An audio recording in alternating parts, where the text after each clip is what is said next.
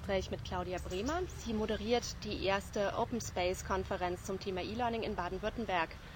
Was ist eigentlich Open Space? Was versteht man unter diesem Konzept? Open Space ist eine Methode, mit der man die Themen der Teilnehmer zu den Tagungsthemen macht. Und Ziel ist vor allen Dingen, die Themen, die Teilnehmer selbst einbringen wollen und können, an denen sie Interesse haben, Arbeitsgruppen zu bilden und sich zu vertiefen, ähm, in eine Zeitstruktur zu betten und dort die Teilnehmer zu aktivieren, in Arbeitsgruppen an diesen Themen voranzuschreiten. Ist das nicht total chaotisch oder wie wird dieser Ablauf strukturiert? Das Chaos ist teilweise vorgesehen, teilweise vermeidbar durch eine entsprechende Moderation. Ähm, der Erfolgspunkt einer Open Space Konferenz ist dann, wenn die Arbeitsgruppen gebildet werden. Es geht darum, in angemessenem Maß, sodass die Teilnehmer sich auf die Arbeitsgruppen verteilen, diesen Prozess zu steuern. Man muss sich das so vorstellen, die Teilnehmer sitzen in einem äh, plenaren Raum, schlagen Themen vor. Diese Themen werden visualisiert an Flipcharts. Da kann es natürlich zu Verhandlungen kommen, ob vorgeschlagene Themen eine Arbeitsgruppe bilden oder mehrere. Ähm, ratsam ist es erstmal, alle Themen einfach aufzugreifen. Diese Flipcharts werden an der Wand entlang gehängt und die Teilnehmer stehen dann auf, tragen sich zu Themen ein. Eine Mindestgröße, die man definieren kann, bestimmt, ab wie viel Interessierten die anfangen, in die Arbeitsgruppen zu gehen, eine Gruppe zustande kommt. Man kann aber auch sagen, wenn eine Person alleine mit sich ein Thema aufbereiten möchte für die anderen oder auch zwei sich treffen, kann das auch schon eine Arbeitsgruppe sein. Die Arbeitsgruppen werden auf Räume verteilt.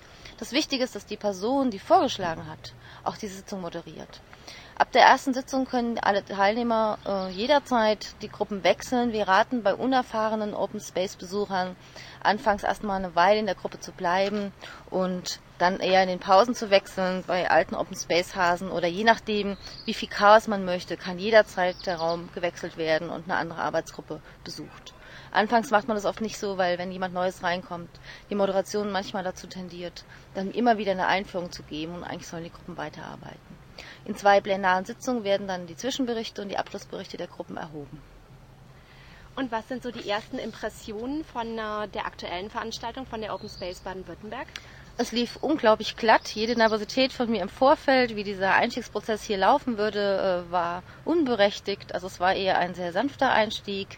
Äh, wir hatten sogar das Glück, dass am Ende genau so viele Gruppen zustande kamen, wie wir Räume hatten, sodass wir weder die Gartenanlagen noch äh, irgendwelche kleinen Tische benutzen müssten. Ähm, die Gruppen haben sich überraschenderweise, nachdem wir sie gebildet haben, dann nochmal zusammengelegt und alle Impressionen, die sich bisher äh, wahrgenommen habe oder auch Rückmeldungen von Teilnehmern sind äußerst positiv. Die sehen alle ganz freudig aus, sind aktiv. Ähm, und an der Stelle auch nochmal großes Lob an diejenigen, die Themen vorgeschlagen haben, die auch moderieren, weil die Gruppen von vier bis 24 in der größten Gruppe plötzlich moderieren müssen und dann zum Teil auch sehr überrascht waren von der Aufgabe, die hier auf sie zukam. Und jetzt nochmal der Vergleich zu einer konventionellen Veranstaltung. Bringt es mehr? Bringt es weniger? Ist es einfach was ganz anderes? Es bringt definitiv mehr, wenn man darauf Wert legt, äh, Erfahrungsaustausch zu ermöglichen und Vernetzung zu stärken. Es bringt dann viel, wenn man Personen äh, dabei hat, die schon selbst viel Vorwissen haben, Projekte machen und ihre Expertise einbringen können. Ich denke, für Tagungen, die eher ähm, ein neues Thema an Personen ranbringen sollen, eher wissensvermittelnd sind, ist es vielleicht nicht ganz so geeignet, wobei auch da möglich wäre, dass dann die Moderatoren ein bisschen mehr Input bieten und dann die Teilnehmer einfach mehr Fragen stellen können. Definitiv führt zu einer höheren Aktivierung der Teilnehmer und damit zu nachhaltigerem Wissen oder eben wie hier die hauptsächliche Intention ist, zu einer starken Vernetzung und Erfahrungsaustausch. Und äh, wenn jetzt so ein kleiner Ausblick in die Zukunft gewagt wird, wie geht es jetzt nach der Open Space mit E-Learning-Aktivitäten in Baden-Württemberg weiter? Also das Ministerium, das ja Veranstalter ist, Ministerium für Wissenschaft, äh, Forschung und Kunst, wünscht sich, dass die Arbeitsgruppen, die hier entstehen, zum Teil weiterarbeiten und möchte aus dieser Open Space Konferenz heraus Impulse bekommen für die weitere Arbeit äh, und auch die Finanzierung und Förderprogramme von E-Learning im Land.